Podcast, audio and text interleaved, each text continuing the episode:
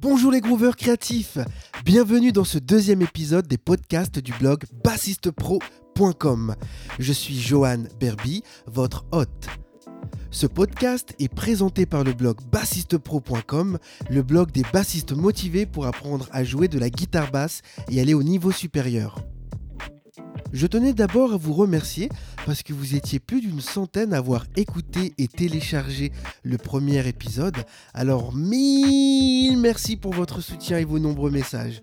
Aujourd'hui j'ai la chance de pouvoir vous présenter un invité d'honneur exceptionnel. Il n'est pas bassiste mais chanteur et sitariste. Son instrument est donc le sitar indien, le même instrument que Ravi Shankar. Ce podcast fait d'ailleurs partie d'une série qui va s'appeler Les interviews atypiques du blog bassistepro.com. Ces interviews concernent des musiciens non bassistes, mais tous les conseils qui seront abordés aideront énormément les bassistes à progresser et avoir une vision musicale à 360 degrés. D'ailleurs, si vous avez des suggestions d'artistes non bassistes complètement atypiques que vous souhaiteriez voir à travers le blog bassistepro.com, n'hésitez pas à les mettre en commentaire. Je vous laisse sans plus attendre avec notre superbe invité. Allez, c'est parti, on y va.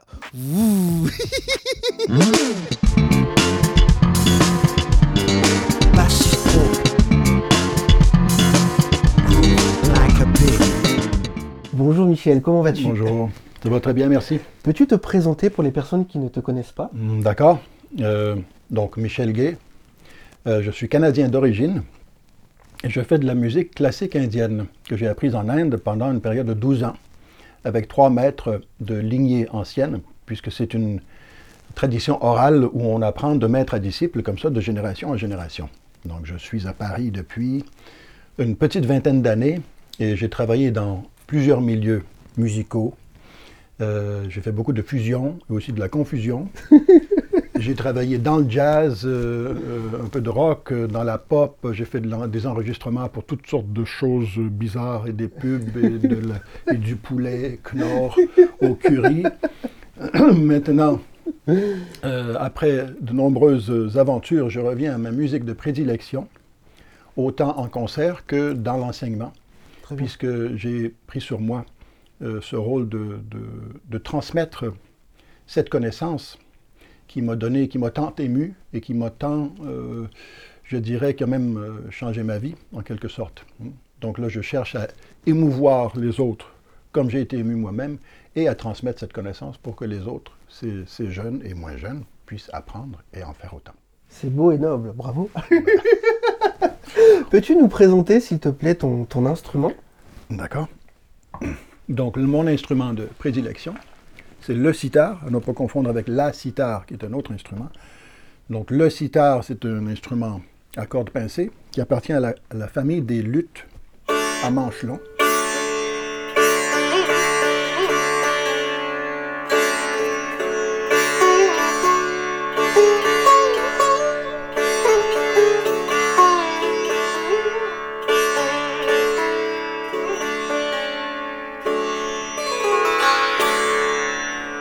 Donc sur ce, celui-ci, euh, il y a 19 cordes.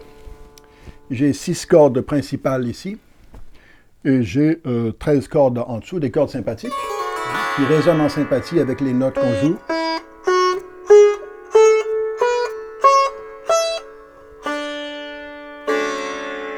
Et on peut jouer horizontal, c'est-à-dire sur les frettes, comme une guitare ou une basse. Et on joue aussi vertical, puisqu'on a la possibilité de tirer cinq notes dans chaque fret. Hein.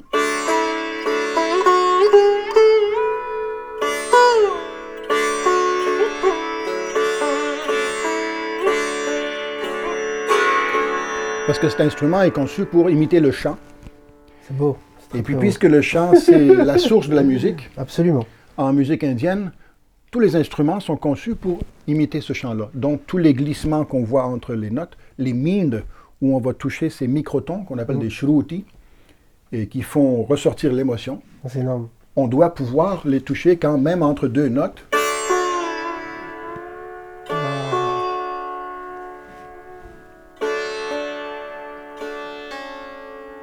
Parce que la tradition dit qu'il y a 22 microtons sur la gamme.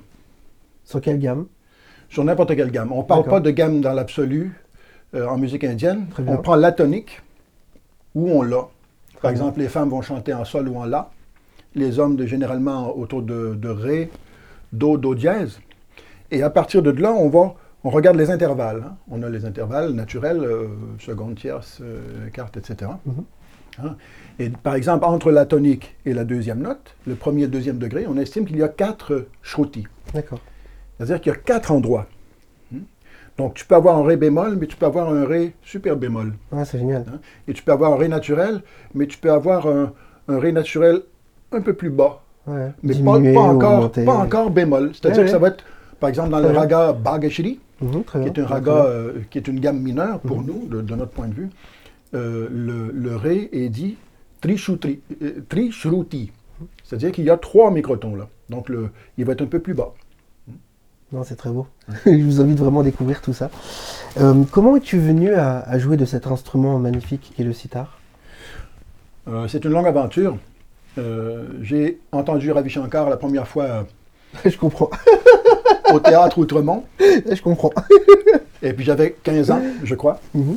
Je ne comprenais pas vraiment ce que j'entendais, Oui, oui, oui. mais j'ai beaucoup aimé l'atmosphère, et ce que j'ai beaucoup aimé aussi, c'est que à l'époque, on était en 77, probablement. et puis, euh, à cette époque-là, tu sais, les gens qui allaient dans les concerts, ils se défonçaient. Ah Donc, oui, il y avait ouais. toujours un nuage bleu au plafond. Et là, le, le petit bonhomme, le petit monsieur euh, est arrivé avec beaucoup d'aplomb euh, et beaucoup d'autorité. Et il a dit, pour nous, cette musique est sacrée. Ceux qui veulent fumer peuvent sortir. Oh. Et là, toute l'industrie de la contestation s'est arrêtée. Les cheminiers ont changé de place. Ils sont partis. Et là, je me suis dit, euh, cette idée de la musique comme euh, une expérience, euh, une pratique spirituelle, c'est quelque chose qui est tout à fait, selon mon expérience de la musique, déjà en tant qu'adolescent, quand j'écoutais des morceaux, même en jazz, ou, et j'écoutais les yeux fermés, c'était vraiment une expérience, je dirais, quasiment mystique. quoi. Absolument. Donc, j'ai beaucoup aimé sa manière de présenter. Après, j'ai entendu les enregistrements qu'il avait fait avec Yehudi Menuhin. Ah, violoniste. aussi. Waouh, excellent. Et puis pour moi, tu vois, c'est pour nous, c'est une porte d'entrée, puisque la musique indienne pure et dure, au début, euh, C'est il y pas toujours. très euh, accessible. c'est pas toujours accessible. Oui. Mais euh, Menuhin, avec son vibrato à l'occidental et tout, qui reprend Incroyable. les mêmes gammes des ragas, Mm. tout d'un coup, ça nous communique. euh, on, on a euh, une traduction, si tu Bien veux, sûr. ne serait-ce qu'avec le toucher occidental et le vibrato, d'une gamme tout à fait indienne qu'on n'arriverait peut-être pas à identifier aussi facilement en l'entendant la première Absolument, fois, de la part d'un musicien indien. D'ailleurs, je vous invite à découvrir ces albums qui sont, euh, qui, ont- qui sont parus aux, aux éditions Dutch Gramophone. Donc voilà, Ravi Shankar et Eddie Menuhin, c'est vraiment super, incroyable. Des super morceaux en tout cas à apprendre à la basse et vous allez voir, c'est excellent à travailler.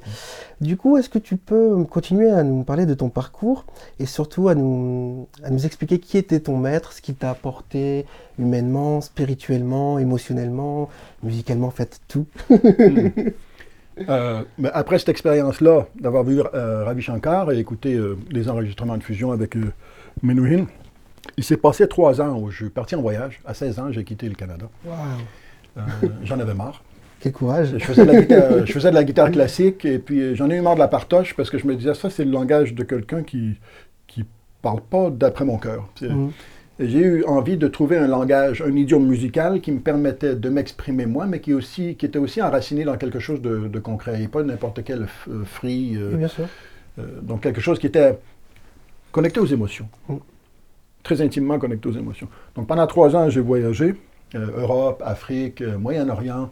Finalement, j'arrive en Inde. C'était après trois grands voyages. Et donc j'arrive, je pars à 16 ans, j'arrive à 19 ans en Inde. Et puis je me dis, là, il faut apprendre quelque chose parce que c'est une grande culture. On ne va Mm. pas rien que faire le touriste. Ah, c'est sûr. Il y a Ouais, de quoi faire. Ça serait vraiment bête de, de gaspiller son temps comme ça.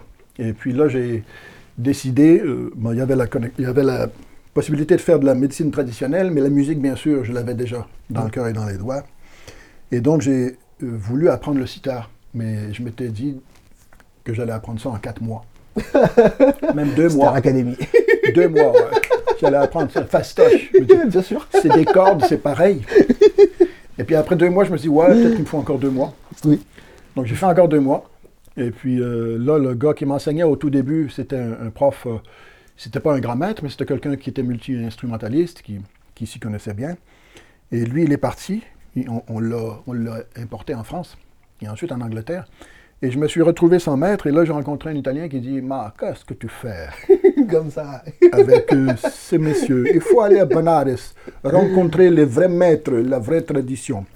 Alors, j'étais à Benares, et c'était. Euh, là, c'était en 81, à l'automne 81. Et j'ai fait la tournée des maîtres, j'ai été les, les entendre, j'ai été leur parler, et j'en ai, trouvé un qui faisait une musique vraiment d'après ce que je recherchais, qui appartenait à une de ces anciennes lignées. Euh, qui s'appelait Ramdas Chakravarti, qui, qui, est décédé aujourd'hui. Et j'ai commencé à prendre des cours avec lui. Excellent, mm. super. Et, euh, et, les cours ont duré combien de temps, en fait, ton apprentissage? Euh, Avec Ram, j'ai appris pendant six années. Donc, je le voyais trois fois par semaine. En même temps, j'étais à la fac de musique puisqu'il me fallait une affiliation officielle pour avoir le visa d'étudiant en Inde, ah, parce que c'était n'était pas évident. ce qui m'a permis ensuite d'avoir des bourses. c'est compliqué. et, donc, euh, je prenais mes cours trois fois par semaine avec Ram en privé chez lui. Très bien. Et j'allais à l'université quatre, fois, quatre jours par semaine. D'accord. Et ça, ça a duré six ans. Après, j'ai voulu aller voir le doyen de cette lignée-là. Oui. Hmm, qui s'appelait Mouchtak Ali Khansab. D'accord. Euh, On mettra toutes les références euh, sur le blog euh, pour que les gens puissent aller faire des recherches si ça les intéresse. C'est important de mentionner leur nom parce qu'ils nous lèguent quelque chose de, qui, n'a pas de prix, c'est énorme, mm. ça nous fait vivre, ça nous donne un sens. Hein. Mm. Donc, Moustaq Ali Khan, je l'ai vu pendant deux ans. Alors lui, il m'a dit T'arrêtes tout ce que tu faisais avant. Il m'a fait tout recommencer à zéro. Ah ouais, la classe C'est génial C'est Et c'était la, grosse déprime, mais je, je l'ai pris comme la prescription d'un docteur. Tu sais, qui te dit, il faut que tu prennes telle médecine, t'arrêtes ton whisky le soir. J'ai suivi à la lettre pendant deux ans. Je me suis remis aux gammes. Ma femme de l'époque se plaignait. il ne fait plus que des gammes maintenant, alors qu'il jouait si bien avant. Mais c'était une espèce de passage très nécessaire pour revoir la technique. C'est important. Euh, se remettre en cause. Et c'est bon pour l'humilité. Pour l'humilité. Et et après deux ans, Mushtaq Ali Khan est, décédé. Mm. Et après ça, j'ai été voir un maître de chant qui s'appelait Bal Chandra Patekar. Donc euh, le maître de chant, il appartenait à une lignée qui s'appelait la Jaipur Atrauli Gharana, mais lui-même était de Bombay et il enseignait à l'université de Benares. Et là, c'était encore, c'était le palier supérieur, parce que j'arrivais à la source, justement. On parlait de la source de la musique qui est le chant. Ben. Et en musique indienne, plus encore que je crois que n'importe quelle autre musique, c'est absolument nécessaire de connaître le chant mm. pour faire chanter ton instrument aussi. Absolument. Parce que c'est le chant qui va te faire comprendre l'émotion que tu dois jouer. Mm. Pour pas que tu deviennes euh, ce, ce technicien euh, euh, de chez Picard. surgelé. surgelé. technicien surgelé. J'adore qui n'a a pas d'émotion, qui fait que frimer. Quoi. Parce que ce gars-là, il va, il va jouer, puis il va t'impressionner, mais quand tu vas rentrer chez toi, tu vas dire euh, Merde, je pourrais jamais jouer comme ça. Alors en fait, tu es déprimé quand tu le vois. Alors que le gars qui donne l'émotion, l'émotion que tu ressens, c'est la tienne. Donc tu rentres avec quelque chose en plus. Et euh, pour les gens qui ne connaissent absolument pas, pour les auditeurs, voilà, qui ne connaissent absolument pas la, la musique indienne et qui pour eux la musique indienne c'est la musique de restaurant indien, c'est justement ce chant sur aigu. Comme ça. Tu peux nous expliquer ce que tu fais euh, exactement? Quel est le style que tu pratiques, que tu joues?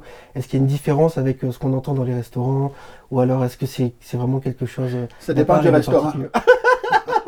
Parce que tu vois, c'est rigolo, mais c'est une question qu'on m'a beaucoup posée aussi ces, dernières années. Les, gens, forcément, quand on n'est pas éduqué à cette musique-là, on ne peut pas, on ne peut pas savoir. Par exemple, tu vois, quand, quand, on, quand on écoute de la musique classique, on ne peut pas savoir forcément euh, faire la différence, la distinction entre la période romantique, la période baroque, la période classique, enfin quand on n'est pas éduqué à ça. Donc est-ce que tu peux nous expliquer euh, justement dans, quel mouvement de musique indienne tu es? Pour les voix en falsette, c'est très simple. Les voix en falsette, c'est la musique de film. D'accord. C'est la musique de Bollywood. Hein. Donc ça, ça n'a rien à voir avec la musique classique indienne qu'on appelle Shastri Sangeet. Très bien. Qui est la musique que je joue, que j'ai apprise. Hein.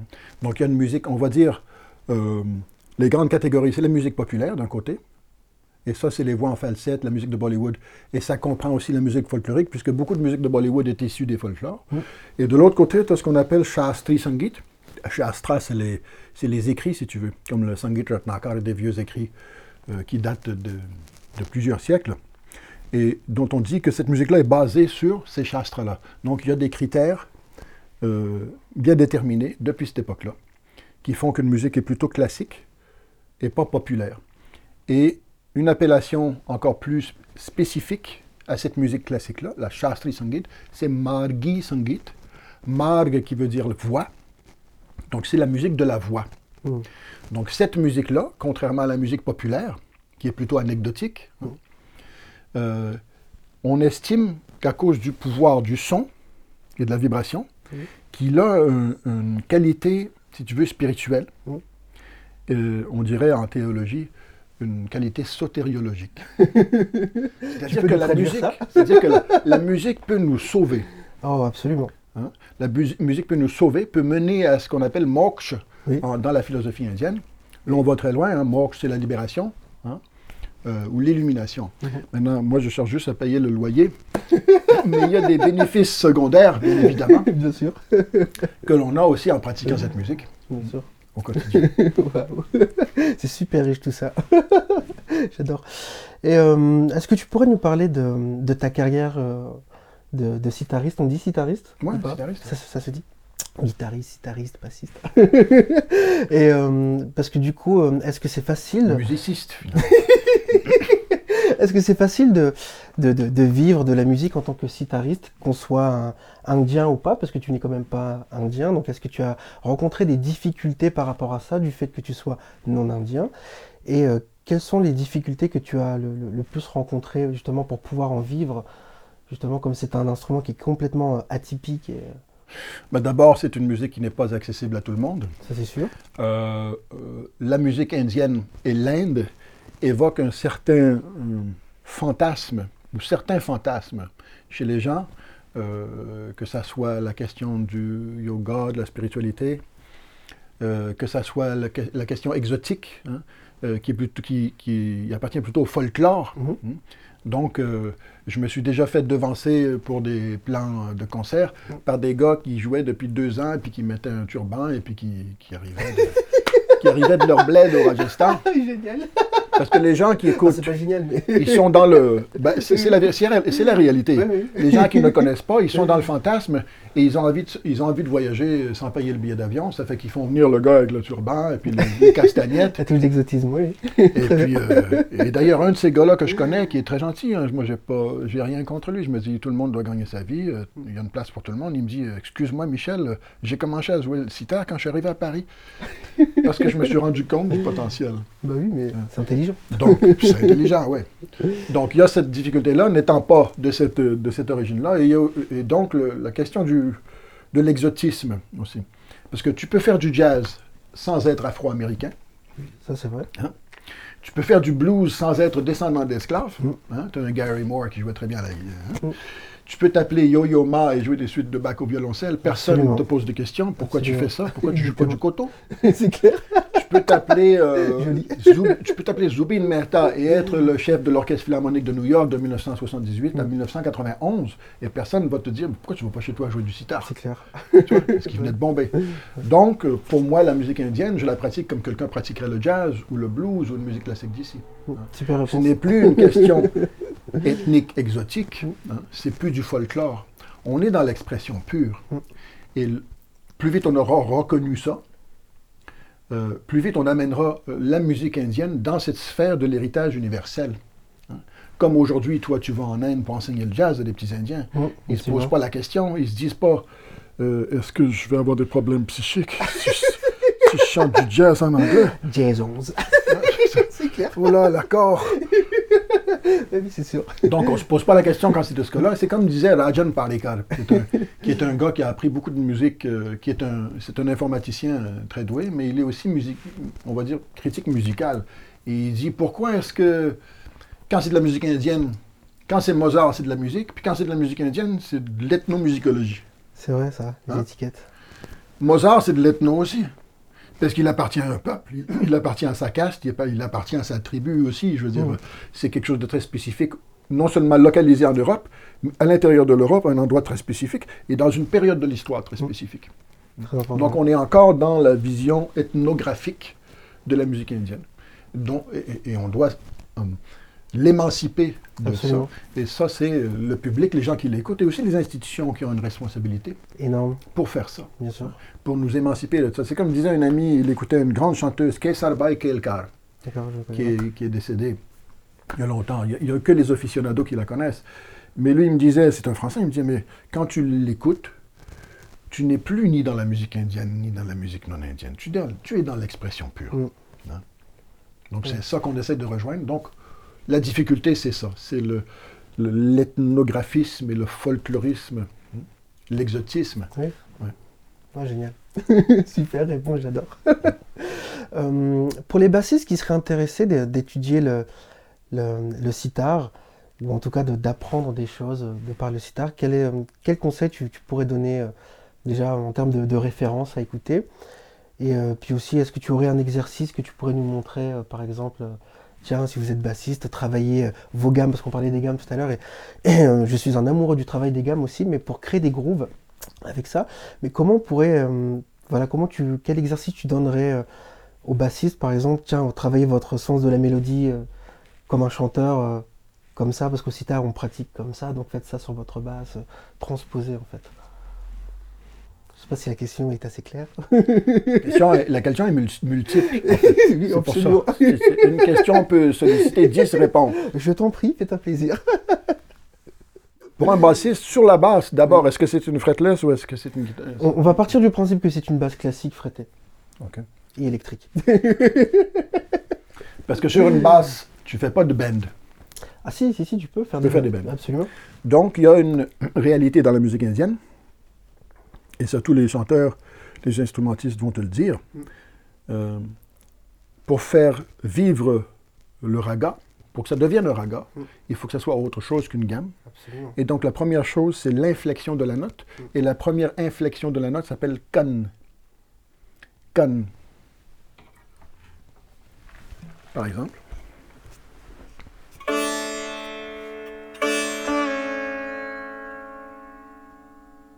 Vas-y encore, je t'en prie. Ça, c'est le kan. Je peux faire.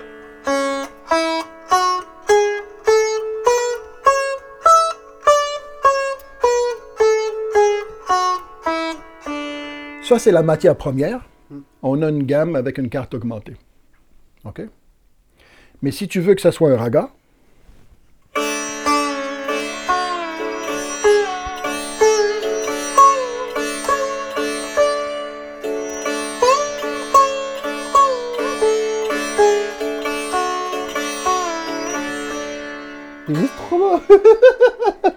J'adore. donc c'est ça qui fait vivre la musique, Bravo, c'est cette inflexion-là. bravo. D'ailleurs, je dirais, dans la limite, excuse-moi de t'interrompre tout le temps. Non, je dirais que dans la limite où c'est possible, que ça soit fret, fret ou fretless, essayez de trouver ces inflexions-là. Le con, c'est une petite inflexion. Le mind, c'est beaucoup plus grand. Mais le con, c'est l'inflexion simultanée, la technique, l'attaque à la droite, la, et simultanée avec le glissé à gauche. Génial. Hein Magnifique. Au lieu de faire ça, ni ré ga, tu fais ni ré ga ma pa da ni, etc. Magnifique. Ok. Waouh, c'était une jolie réponse. Musicale. J'adore. Super. Euh, je sais plus ce que je voulais te poser comme question. J'ai oublié-. Euh, oui, quel, euh, dans, dans ton parcours euh, professionnel, y a-t-il des choses dont, dont tu es très fier? Dans, dans le sens, euh, tu, as, tu as pu apporter euh, des, des- des choses supplémentaires de manière positive euh, par rapport au, au sitar, tu sais genre, on essaye tous, les, les musiciens professionnels, d'une manière ou d'une autre, d'apporter notre, notre pierre à l'édifice pour faire avancer les choses positivement, Mm. que ce soit en termes de pédagogie ou, euh, ou en termes de, de transmission émotionnelle ou de direction artistique. Donc, euh, quelle, est, quelle est la chose dont tu es le plus fier euh, que, tu, que, tu peux, que tu as légué en fait Je dirais euh, fierté, c'est un drôle de mot parce que Oui, enfin, c'est pas. la barre est toujours au-dessus Ah, ça, c'est- ça, c'est au-dessus sûr. de notre tête. Et puis, euh, il n'y a, On y a- apprend y a toujours, pas de hein. quoi être fier parce Mm. que chaque fois que tu t'imagines que tu as accompli quelque chose, tu regardes. Ouais, Puis il y a un gars qui a 14 ans qui, est- qui est déjà. qui est déjà 10 longueurs en, fa- en- en avant. Euh, mais je dirais peut-être que pour la euh, question de fierté, je dirais que c'est quelque chose qui, qui s'est passé assez récemment parce que j'ai commencé à avoir des élèves qui ont eu beaucoup, de- qui ont eu beaucoup de talent. Mhm. Et je les ai mis sur scène euh, là, trois fois déjà dans les quelques dernières années. Et puis là, j'ai ressenti, euh, j'imagine que ça doit être la fierté, parce que j'étais très content, puis c'était pas moi qui jouais. Oui. Alors ça devait être ça. Donc ça Ah. doit être le, le fait de transmettre ça, cette, cette joie, cette, euh, cette vibration, c'est quelque chose, c'est pas juste une, une connaissance, c'est pas de l'information, Bien sûr. c'est une connaissance, puis c'est aussi, euh, hein, Ce n'est pas du entertainment. c'est pas de l'entertainment, c'est on communique quelque chose euh, euh, d'une vie aussi. Non, Parce que tu distilles ta musique dans ta vie. Absolument. hein, et l'eau euh, de vie que tu fais boire à tes élèves, ça va aussi éveiller quelque chose chez eux. Ouais. Donc j'imagine que si c'est s'il faut employer le mot fierté, ça serait l'enseignement. Et si c'était pas le mot fierté? Il faut trouver un autre mot. Jolie réponse, jolie pirouette. Ah, tu m'as dit, euh, pour- euh, tu m'as dit qui écouter pour les, pour les bassistes. Je reviens à la question d'avant. oui. Parce que tu as posé deux questions. Oui, en fait. absolument. Je dirais, parce qu'on a parlé de Ravi Shankar comme euh, celui qui a initié notre conscience occidentale oui, absolument, qui a ouvert la, vers, qui a ouvert la voie. Mais euh, musicalement, il n'était pas tout seul. Absolument. Euh, il y avait un grand, grand musicien que j'ai vu. Et, et le premier concert que j'ai vu lui, de lui, les deux heures m'ont fait six mois de cours concentrés, qui s'appelait euh, Vilayat Khan. Ah, la chance. Ouais. Ah, la chance. Et donc, c'est comme ça, je me suis assis là, et puis j'étais ébahi. Mm. Et puis j'ai compris plein de choses, pas juste sur la comprends. musique indienne, Mm. Mais la musique tout court. Oui. Et, et sur le sitar, bien évidemment, mais aussi sur euh, le rôle de l'artiste. On revient à cette question de est-ce que tu montres ou est-ce que tu donnes Mm. ton art? Est-ce que tu montres, ah, moi j'ai un truc que toi t'as pas, puis tu te casses, Mm, C'est clair. qui arrivera jamais C'est cheap. Ou est-ce que tu es un gars comme Vilayat Khan qui, pourtant grand virtuose, il joue deux, trois notes et puis il te regarde comme ça en jouant. Mm. Il va jouer quelque chose de très, très simple, tu vois. Ça dé ga ga dé ça. Mm. Ça dé ga dé ga dé ça. Ni da ni dé ga dé ça. Et puis c'est un cadeau Mm. qu'il te fait. Il fait pas un truc euh, que toi tu n'es pas capable de faire. Mm. Mais il te donne, c'est comme s'il t'ouvre une espèce de Taj Mahal dans ton petit cœur et puis tu Mm. rentres chez toi avec tout ça, c'est à toi. C'est clair. Donc, il donne. Donc, Vilayat Khan, c'était cette révélation-là. entre- C'est quoi la différence entre hein, donner et montrer Et quand tu donnes après, par exemple, moi j'ai eu, j'avais beaucoup, j'ai encore beaucoup le trac quand je joue des fois, parce que c'est une grande musique. Mais si tu donnes quelque chose, personne ne peut te reprocher de donner quelque chose. Ce que tu peux donner, Absolument. qui va te reprocher? Mais si tu essaies de montrer que tu es meilleur, là tu peux te planter et puis ça va te rendre nerveux. C'est clair. À moins d'être le meilleur. Puis c'est inutile. On est, je pense pas qu'on. Enfin, on n'est jamais le meilleur, comme tu disais tout à l'heure. Il y, De a toute toujours, façon. il y a- toujours un mec de 14 ans, de 10 ans, de 8 ans qui va arriver, qui va faire Et puis c'est fini. Ah ouais, là, tu rentres chez toi. quoi. c'est clair. Ah ouais, ouais. Donc voilà. Et euh, du coup, dans, dans- dans ce podcast, c'est génial. Michel nous, nous fait l'honneur et le cadeau de nous, de nous offrir un, un bonus spécialement pour les bassistes. Donc euh, l'in- l'interview est terminée. Je vous remercie d'avoir regardé cette vidéo. En complément, vous êtes libre de télécharger gratuitement les bonus qui se trouvent dans la description. Et pour avoir accès aux bonus, le lien se trouve aussi dans la description. D'ici là, bonne écoute, bon groove et groove like a pig. Et merci Michel. Merci, merci Johan. Un énorme merci à vous les grooveurs créatifs d'avoir écouté ce podcast. Et vraiment, prenez le temps d'aller voir ce que fait euh, Michel Gay. Son jeu est super musical et c'est vraiment un musicien hors pair. Vous retrouverez euh, ce podcast en ligne sur le blog bassistepro.com en tapant bassistepro.com slash podcast-michel-gay, G-U-A-Y, bassistepro.com slash podcast-michel-gay. En complément, vous êtes libre de télécharger gratuitement les bonus qui se trouvent sur le blog bassistepro.com et de rejoindre la communauté de bassistes motivés et bienveillants. Alors concernant ces bonus, ce sont des exercices pratiques euh, accompagnés d'une vingtaine de vidéos pédagogiques pour vous accompagner pas à pas à réaliser des progrès avec votre guitare basse. Rejoignez donc une centaine de bassistes motivés et bienveillants. A tout de suite de l'autre côté. D'ici là, bonne écoute, bon groove et groove like a pig.